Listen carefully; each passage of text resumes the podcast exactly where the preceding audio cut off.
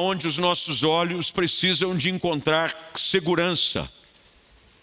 Normalmente, em momentos onde nós nos sentimos acuados, nos sentimos preocupados, nos sentimos inseguros, há sempre uma necessidade de buscar uma fonte de saída e de socorro. É assim em qualquer momento da nossa vida. Não sei quantos já estiveram em uma situação de voo, ou em qualquer situação em lugares fechados, ou até mesmo aqui. Uma das coisas que as equipes de segurança, sejam bombeiros, sejam policiais, vigilância, é, responsáveis por essas áreas, elas fazem questão de deixar facilmente identificado, de forma visual, uma saída de emergência. Já notaram que é assim? Tem sempre uma forma iluminada, saída. Quando você entra num avião, por exemplo, vem os, ah, ah, os comissários, né?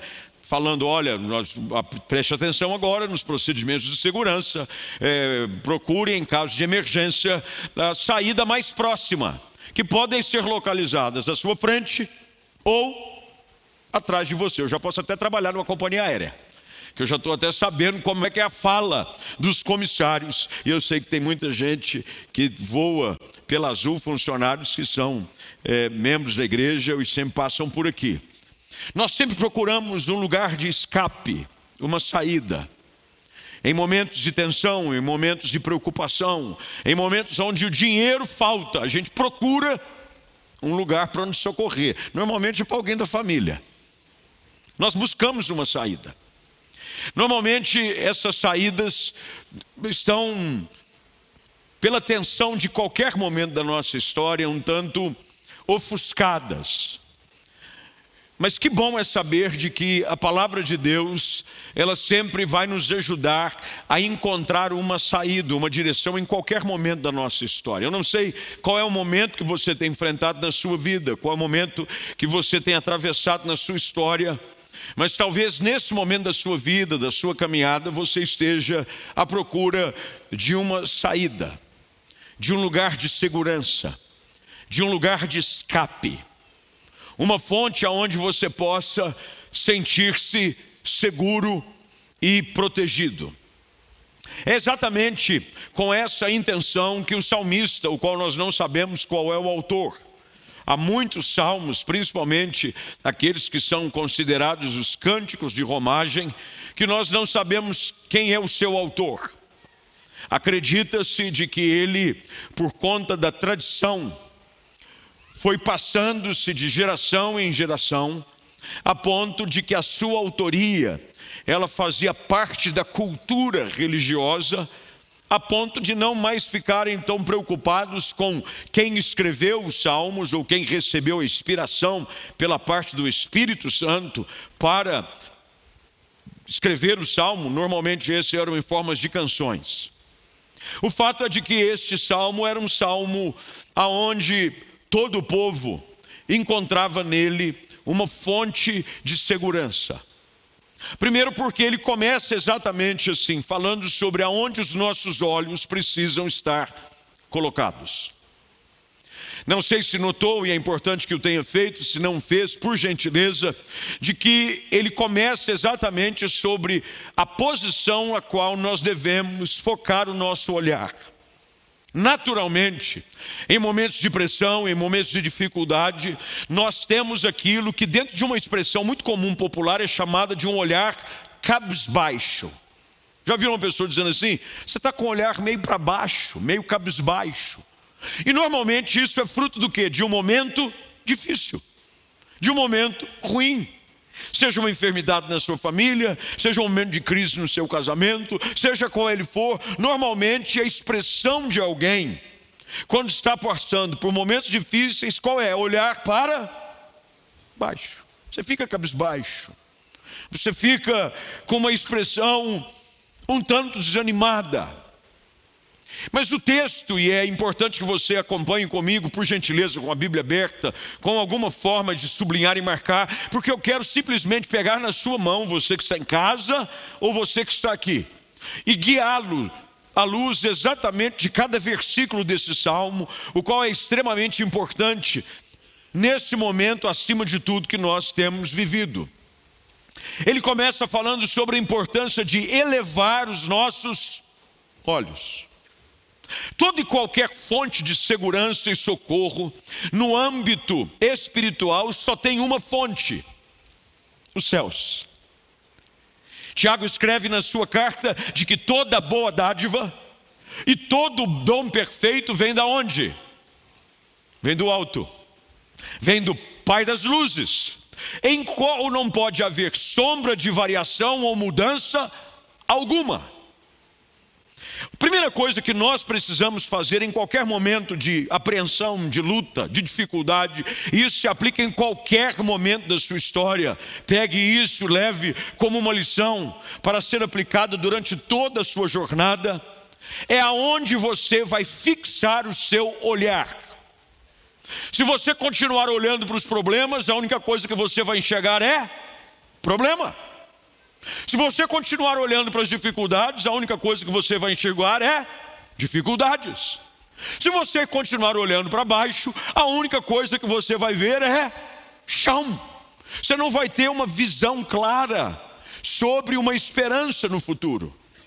É por isso que Paulo escreve aos Colossenses no capítulo 3, quando está orientando os crentes de Colossos, que era a cidade, sobre a maneira como eles deveriam olhar. Ele diz: pensai nas coisas lá do alto, não nas daqui da terra.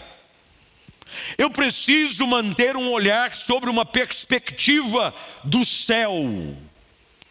A tendência é, os irmãos sabem muito bem qual sempre foi a nossa postura durante toda essa caminhada de pleito em qualquer momento, seja em primeiro turno, em segundo turno. Nós somos uma igreja que se posiciona sobre princípios e valores, mas não influencia diretamente na escolha de nenhuma pessoa, porque nós cremos e entendemos que quem deve governar a sua vida é o Espírito Santo e a palavra não é nenhum tipo de manipulação humana, seja de que lado for.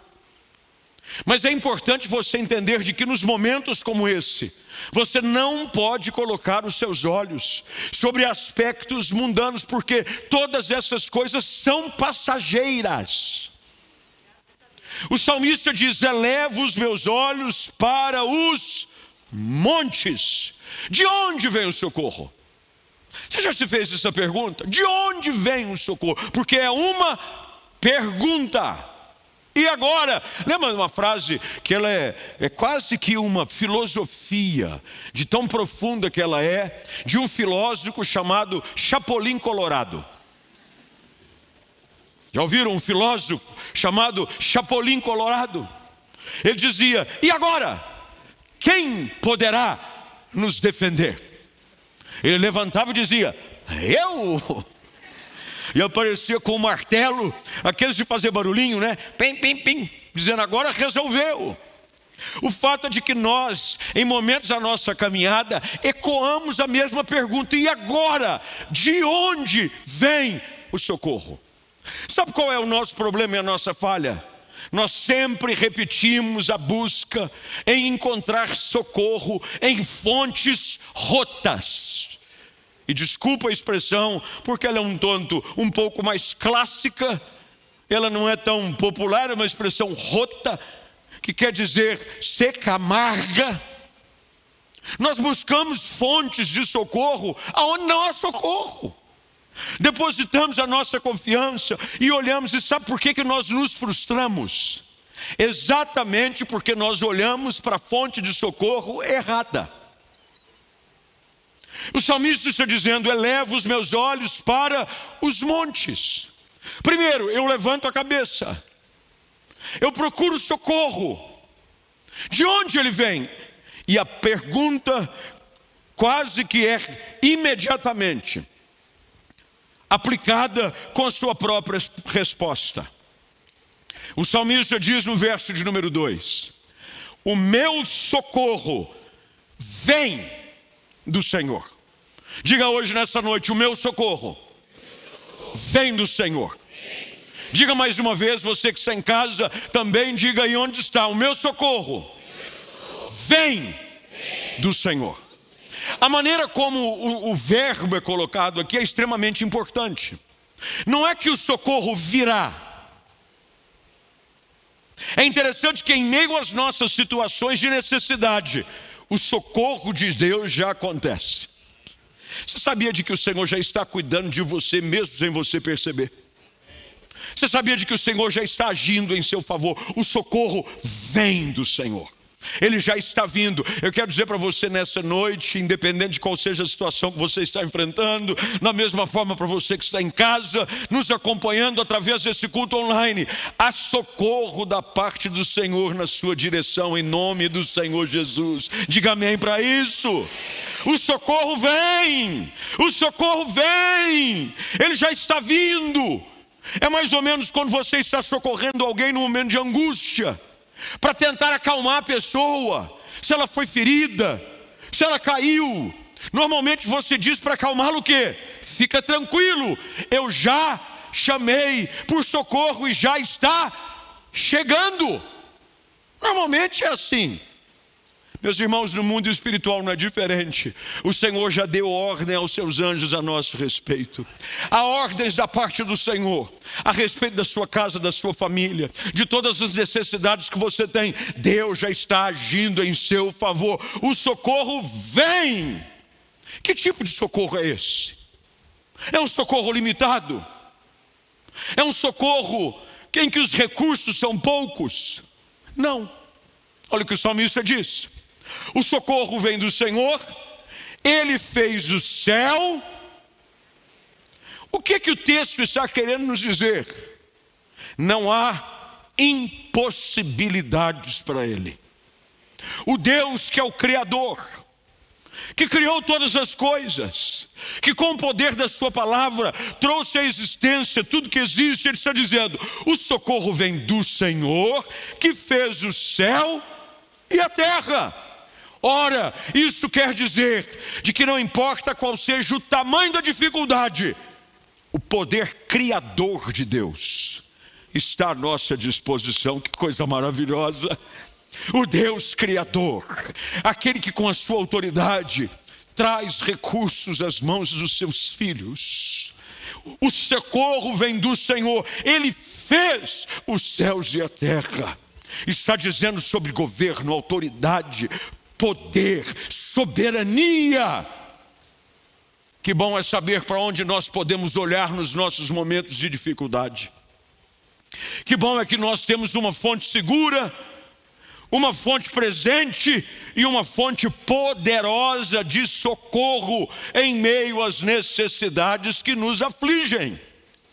Quem sabe nesse momento, a necessidade que nós temos é de fixar os nossos olhos nessa fonte segura. O autor aos Hebreus escreve no capítulo de número 12 de que uma das necessidades para um progresso e saúde da nossa vida espiritual era mantermos os nossos olhos fitos no Autor e Consumador da fé. Aonde eu coloco os meus olhos, a minha fonte de segurança, a minha fonte de socorro, aquele que não vacila. Olha o que o texto diz, eu volto a dizer, nós vamos apenas caminhar no texto de uma forma bem expositiva. O verso de número 3 diz: Ele não permitirá. Deixa eu dizer uma coisa para você. Nada acontece na sua história sem a permissão de Deus. Ele não permitirá. Quando o salmista está dizendo isso, ele está dizendo: a minha vida está nas mãos dele. A permissão, a autoridade, o governo está nas mãos do Senhor. Ele diz: Ele não permitirá que os teus pés vacilem. O objetivo, creio eu, aqui do salmista, ao colocar dessa maneira, primeiro, porque era um cântico de peregrinação. Isso quer dizer de que as pessoas entoavam enquanto caminhavam. Isso que é peregrinação. Peregrinação significa progresso, caminhada. Você vai caminhando em direção a algum lugar. Olha o que Deus está dizendo para nós nessa noite, através da revelação desse texto, pela ação do seu Espírito. não haverá permissão de Deus para que durante a sua caminhada você venha vacilar. Eu deixei aberta a Bíblia aqui na versão transformadora no texto, porque a expressão usada aqui na nova versão transformadora é: Ele não deixará que você tropece. Normalmente, para cair, você precisa tropeçar. Normalmente, os tropeços fazem parte da nossa caminhada. Normalmente, uma jornada, isso era muito típico da região e ainda o é hoje. Mas naquele tempo ainda mais, porque não haviam ruas pavimentadas, como a modernidade dos nossos dias nos trazem. Porque durante a peregrinação, e a peregrinação era para um lugar só, era para o templo, era para Jerusalém. E a peregrinação era feita por entre as encostas das montanhas, o qual o terreno da, da região é muito cheio de pedras. Normalmente, quando você anda num terreno aonde ele não é tão seguro, naturalmente você pode vir a tropeçar ou não, é normal. Meus irmãos, se há algo nessa nossa caminhada, é a inconsistência do terreno em que nós caminhamos. O nosso mundo é feito de inconsistências. Nós andamos num terreno bastante cheio de pedras. Mas há uma segurança e uma afirmação que Deus nos traz na Sua palavra. É que durante a nossa caminhada, Ele não permitirá que os nossos pés vacilem. Isso quer dizer de que Deus vai conduzir cada passo da sua caminhada. É por isso que você vai entender o que o salmista diz: que o Senhor ordena os passos do homem bom. Quando você confia no Senhor, quando você entrega a sua vida dele, quando você faz dele a sua segurança, quando ele é o arrimo da sua sorte, Deus, ele coordena a sua passada. Eu não sei quantos têm, porque dizem que isso é quase que comum a todo ser humano, que são os únicos seres bípedes. É de que há um tipo de pisada diferente em cada um de nós. Já perceberam ou não? Ontem estávamos aqui, minha esposa chamou até a atenção de uma das pessoas que estavam aqui à frente. Eu, obviamente, não vou expor ninguém, porque ontem, estou dizendo de sexta e sábado, é, durante é, o congresso da família, ela chamou atenção: nossa, como a pisada dele ou dela é para dentro. Você já, percebe, já viu como é que você pisa? Tem gente que pisa para fora, tem gente que pisa para dentro. Tem gente que o pé é chapado, é o pé chato. Enquanto o pé for chato, tá bom. Ruim é quando a pessoa inteira é chata. Eu prefiro pessoa que só tem o pé chato do que uma pessoa que é inteiramente chata. E aí, isso gera um certo desconforto. Eu tenho o meu tipo de, de pisada, ela é para fora. Ela, é, isso é o que? Supinada? Para fora? Ou é pronada? Pronada é para dentro.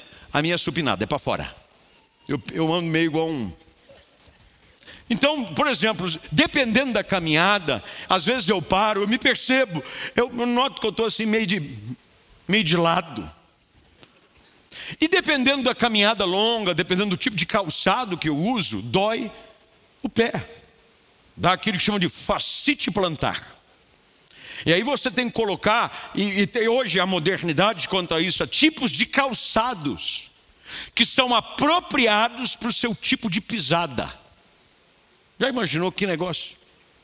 Aí você pode escolher um sapato que vai doer menos seu pé.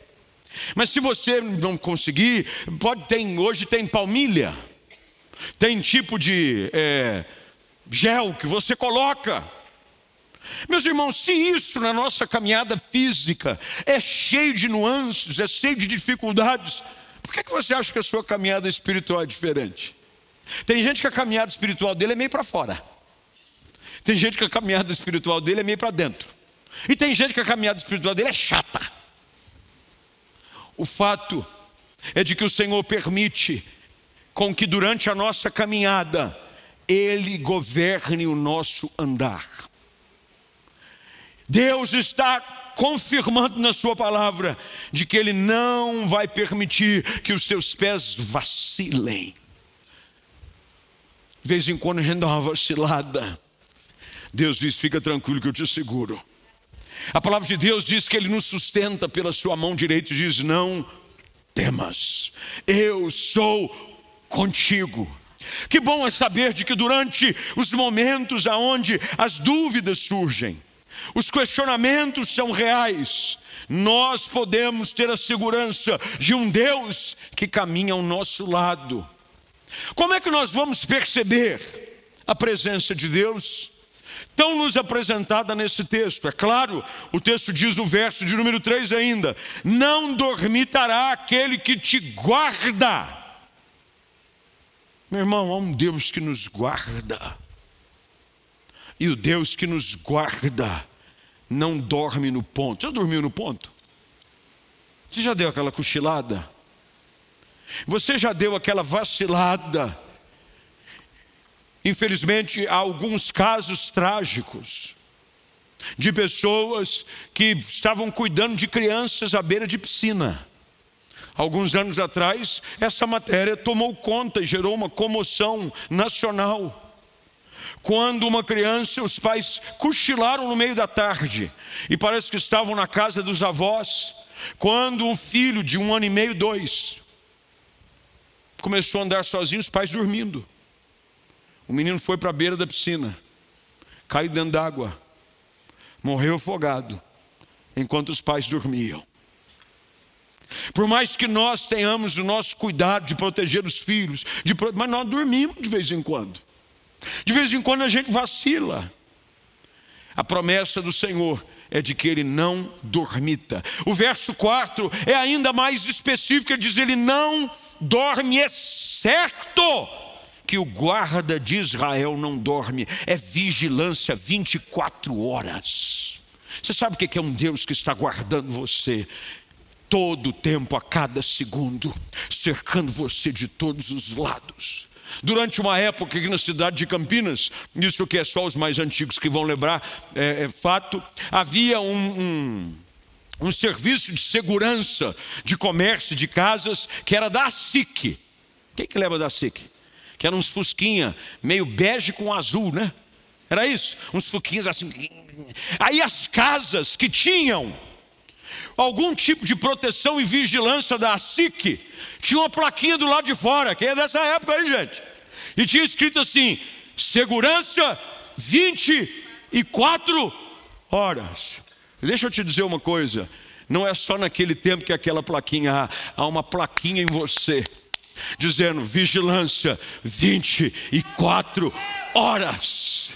Há uma marca do Senhor sobre a sua vida. 24 horas, sete dias na semana, todos os meses do ano, aquele que te guarda não dorme.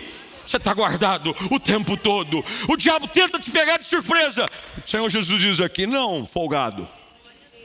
Aqui não. É por isso que o salmista diz que ele vem por um caminho e foge por sete.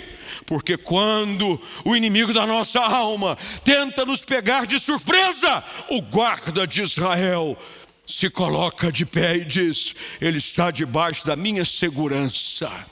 Ele é menina dos meus olhos, é eu quem o guardo debaixo das minhas asas.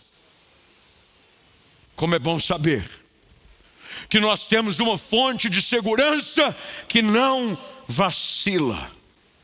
Isso mais uma vez é enfatizado no texto, quando no verso de número 5, ele faz questão de que quase de uma forma redundante, porque você vai ver que todo o Salmo 121 tem como ênfase central proteção e segurança. Proteção e segurança. Agora, no verso de número 5, ele ecoa a mesma expressão: O Senhor é quem te guarda. O Senhor é a tua sombra, a tua direita. Todo o tempo, sempre ao seu lado, te guardando, te sustentando, impedindo com que nenhum dardo inflamado do inimigo prevaleça contra a sua vida. Que nenhum laço do passarinheiro, que são as armadilhas que o diabo coloca para tentar nos aprisionar, prevaleçam contra a nossa vida. Ah, meus irmãos, eu não sei você, mas todas as vezes que eu olho para esse Deus a quem servimos, o meu coração se enche de segurança. Que bom é saber que nós não dependemos de ninguém mais do que do Senhor. Que bom é saber de que nós não dependemos do homem. Que bom é saber que nós não dependemos de governos transitórios. Que bom é saber de que nós não dependemos de economias flutuantes. Que bom é saber de que nós não dependemos nem de nós mesmos. Que bom é saber de que há um Deus que me guarda, que me sustenta, que me protege, que me mantém de pé. E ele mostra que essa companhia ela é intensa em qualquer momento do dia. Normalmente, durante uma peregrinação, é importante que você entenda para interpretar o salmo da forma correta. Lembre-se que ele é um cântico de romagem, cântico de peregrinação. Pela peregrinação acontecer no clima árido do deserto, durante o dia o sol era muito quente. É por isso que durante a saída do povo do Egito para Canaã, o Senhor se manifestava com uma coluna de nuvem durante o dia. Mas não era só para parecer que era bonitinho. A coluna de nuvem era para quê? Gerar sombra para o povo. Porque o sol escaldante do deserto você não aguenta. Eu já fui para Israel em períodos quentes. Meu irmão, o camarada tem que passar filtro 70. E tem que andar com aqueles ventiladorzinho. Porque não aguenta ficar cinco minutos num sol escaldante. Olha o que o texto diz. Ele não permitirá que o sol te moleste durante o dia. Mesmo que num dia o dia estiver quente, difícil, um calor quase que esgotante. Ele diz: o sol não vai te molestar. Isso quer dizer que não importa qual seja a intensidade do dia, da caminhada, da peregrinação, o sol não vai te molestar. Mas havia um outro, uma outra preocupação: era com a noite. Normalmente, quem peregrinava à noite, ele descansava. Como é que você vai peregrinar à noite? E no perigo da noite apareciam os ladrões. Eles se aproveitavam das caravanas, porque lembre-se, normalmente a peregrinação era um momento de culto. Levavam-se animais para sacrificar, e quando as pessoas não queriam os animais para serem oferecidos como oferta pelo seu sacrifício, levava-se dinheiro. É por isso que havia o comércio ao redor do templo. Porque muitos não tinham os animais que levavam, mas levavam dinheiro para comprar algum animal do lado de fora, para oferecer como sacrifício ao Senhor.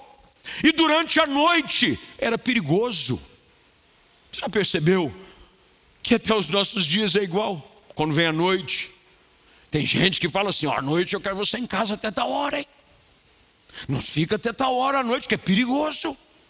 Cuidado a hora que você vai chegar, porque é perigoso à noite. Se é nos nossos dias, imagine naquela época. Mas olha o que a Bíblia diz: nem de noite a lua, porque no problema não é a lua, não pensa você que tinha lobisomem, porque a pessoa vai dizer assim: não, à noite a lua. Aí Deus falou que a lua não vai molestar, porque no meio podia aparecer que um lobo e o uivar. Uh! Não, a lua aqui significa o período em que o sol, que traz segurança, a luz do dia, protege, diz mesmo, enquanto você está numa situação vulnerável, eu vou te guardar. Mesmo enquanto você dorme, diz a Bíblia, o Senhor dá aos seus amados. Meus irmãos, como é bom servir ao Senhor Jesus. Como é bom você estar nas mãos de um Deus que é aquele que nos guarda. Para deixar de uma forma ainda mais enfática, olha o que, que o texto diz: O Senhor te guardará de todo o mal. Todo, todo, qualquer tipo de mal, Deus te guarda. Às vezes Deus te livra do mal, mas às vezes Deus te livra em meio ao período difícil. Mas a promessa é de que o Senhor te guardaria de todo o mal, mas não só no aspecto físico. O salmista faz questão de enfatizar a preocupação que Deus tem, não apenas com as coisas transitórias dessa vida, porque esse mundo ele vai passar. As coisas da nossa vida, elas são passageiras, são sazonais. Períodos vêm e vão. Mas olha o que o salmista faz questão de ressaltar, em meio à preocupação da caminhada em direção a um ponto seguro. Ele diz: O Senhor guardará a tua alma. Ah, meus irmãos, há momentos em que nós estamos, às vezes, até trancafiados dentro de uma casa segura, com alarme ligado, câmeras, dentro de um apartamento aonde do ponto de vista da segurança pública e física nós estamos guardados.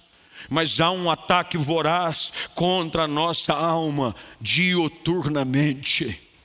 O inimigo da nossa alma, ele não para nunca, ele sempre vai tentar atacar nossa alma, ele vai tentar atacar nossa alma. Enquanto você está lá deitado, com a porta trancada, você já verificou, porque tem gente que é assim, normalmente em casa, tem um que é responsável para fazer a verificação das fechaduras da casa, antes de deitar. Aí ele tem toque. Ele diz assim: será que eu verifiquei se a porta está fechada? Vou lá ver de novo. Quem faz isso, levanta a mão aí, me ajuda, olha aí. Todos toques. Aí você vai. Aí você vai, janela.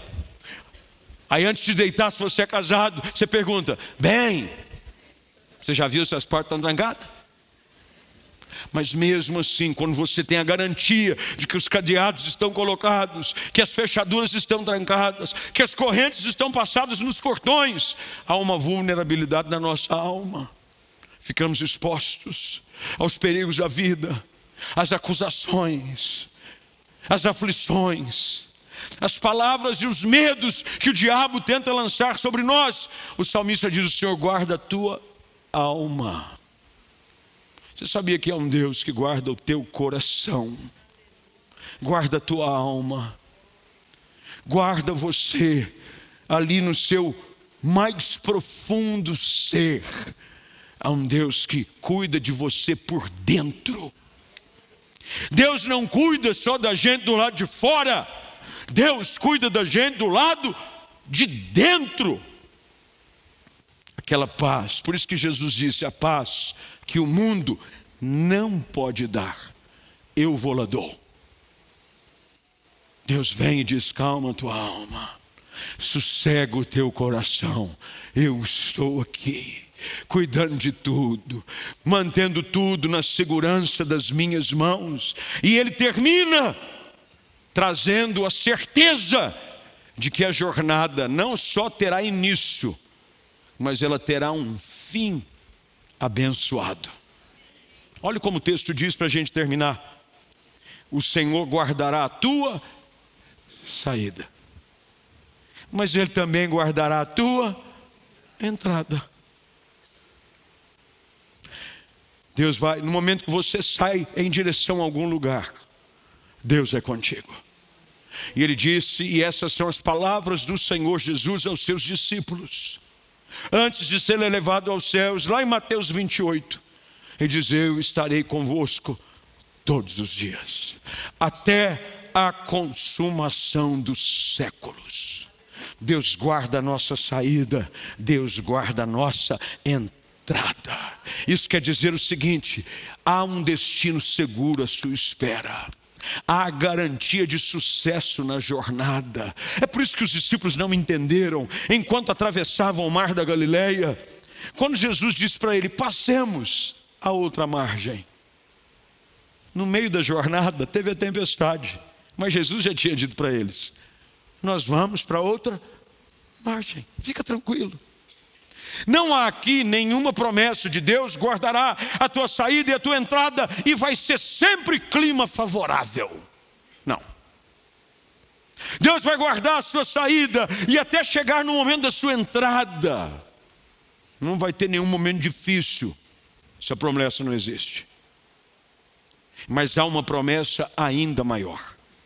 É de que não importa o que venha a correr nessa intercorrência. Essa talvez seja a maior, é a melhor palavra, intercorrências. O que ocorre entre uma coisa e outra. O que é importante é saber de que o Senhor vai guardar toda a sua jornada, desde agora e para, para sempre. Meus irmãos, mais importante do que um destino temporal é a promessa de que Deus tem para nós um destino eterno. Deus prometeu guardar a nossa saída, mas até a entrada na Jerusalém celestial. Deus quer nos conduzir durante todo o momento da nossa caminhada, na certeza de que esse sustento, de que essa segurança, de esse cuidado do Senhor será para sempre. Na nova versão transformadora, e eu termino aqui, fica de pé por gentileza. A tradução nos traz a seguinte expressão, verso de número 8: O Senhor o guarda em tudo que você faz. Eu não sei qual é a sua preocupação nesses dias que nós estamos vivendo, eu não sei. Não sei qual é a sua aflição, não sei qual é a sua angústia. O que eu sei é que há um Deus que prometeu estar conosco. E Ele hoje diz: Eu te tomo pela tua mão direita, eu te sustento, eu te ajudo, eu caminho com você durante cada passo. Mas quem sabe, você precise, antes de mais nada, colocar os olhos na fonte segura e infalível, que é o Senhor. Eleva os teus olhos para ah, meus irmãos, se nós precisássemos. Você sabe o que, que eu fico um tanto preocupado? É com o foco de algumas pessoas nesse período tão difícil. As pessoas estavam mais preocupadas com, por exemplo, num culto como esse. Primeiro que eu honro você que veio, você que está online. Tem gente que ficou mais preocupada em três pontos, quatro meio, uh, passou, e agora? Irmão, você sabe o que, que isso vai mudar? Nada. Mas, pastor, nada. Se a sua vida, ou então a sua fé, ela é uma fé falsa. Porque se você diz que quem cuida de você é Deus, quem cuida de você é Deus. É óbvio, você tem que exercer, eu exerci minha cidadania. Votei em que eu achava que era a pessoa mais ideal. Mas isso não quer dizer que toda a minha confiança, ai meu Deus, e agora, meu pai? Ou então alguém diz assim, eita, agora vai. Não estou entendendo. Os seus olhos estão focados muito nas coisas aqui deste mundo. Olha para cima. Leva os seus olhos para os montes. Só há uma fonte segura de socorro e é o Senhor. Ah, se a igreja olhasse mais para o alto. Ah, se você olhasse mais para cima. Você se decepcionaria menos. Você ficaria menos inseguro. Você caminharia com mais certeza. Porque você sabe que aquele em quem você tem depositado a sua esperança e a sua segurança é o Senhor. Hoje eu quero orar com você. Quero convidar você a fechar os seus olhos, a curvar sua cabeça. E eu queria te dar a oportunidade hoje à noite de responder a essa palavra de alguma forma, seja em casa, você que está online conosco, ou mesmo aqui presente, você que veio e decidiu estar aqui para ouvir uma voz de direção para a sua vida.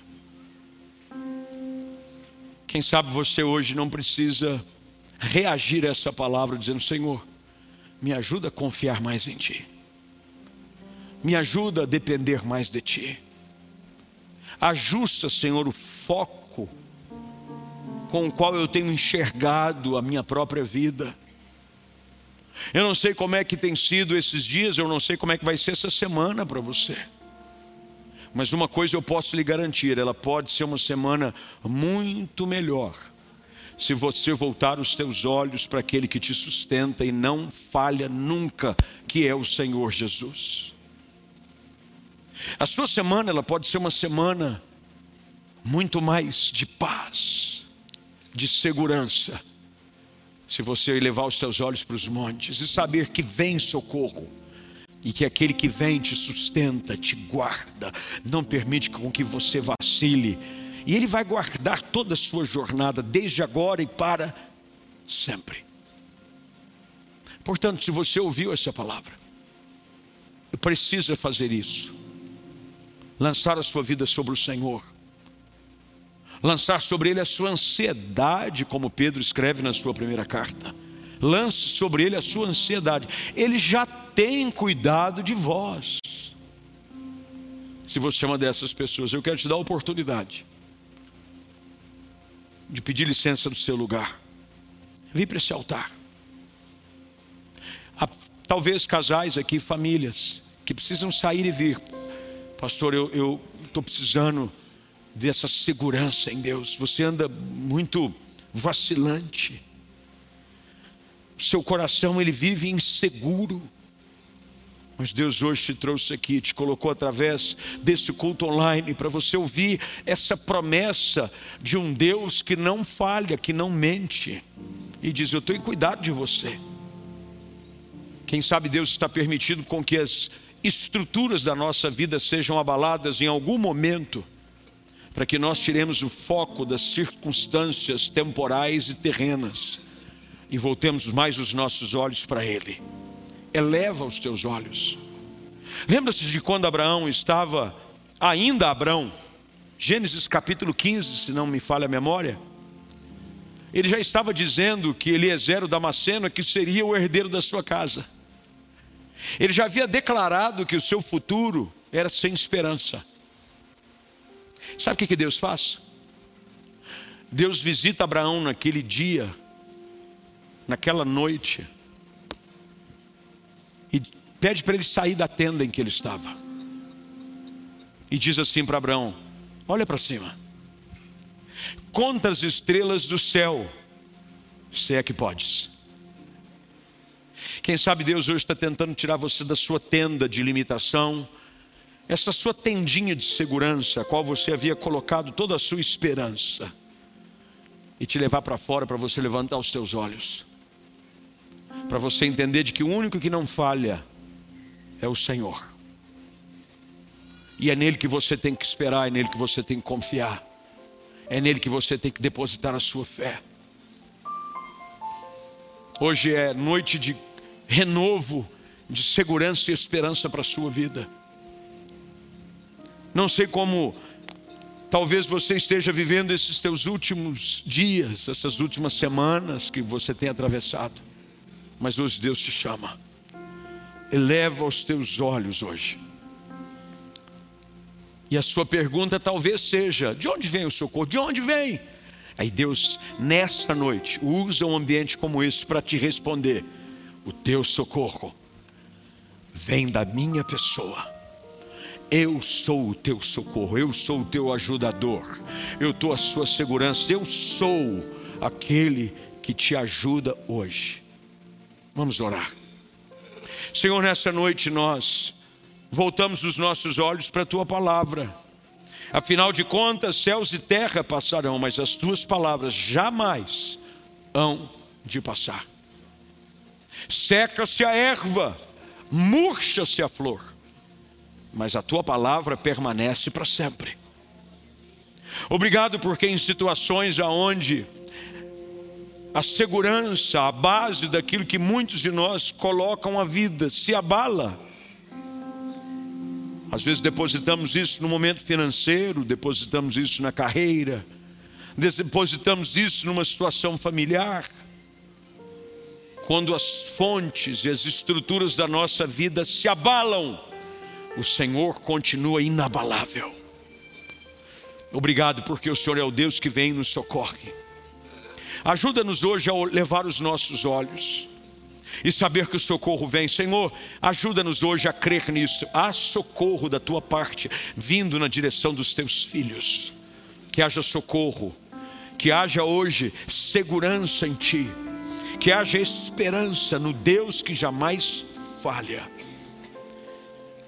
E enquanto isso, nós caminharemos sabendo de que não importa como seja a jornada, o Senhor não vai vacilar, o Senhor não vai permitir com que os nossos pés tropecem, o Senhor vai guardar a nossa saída e a nossa entrada, desde agora e para sempre.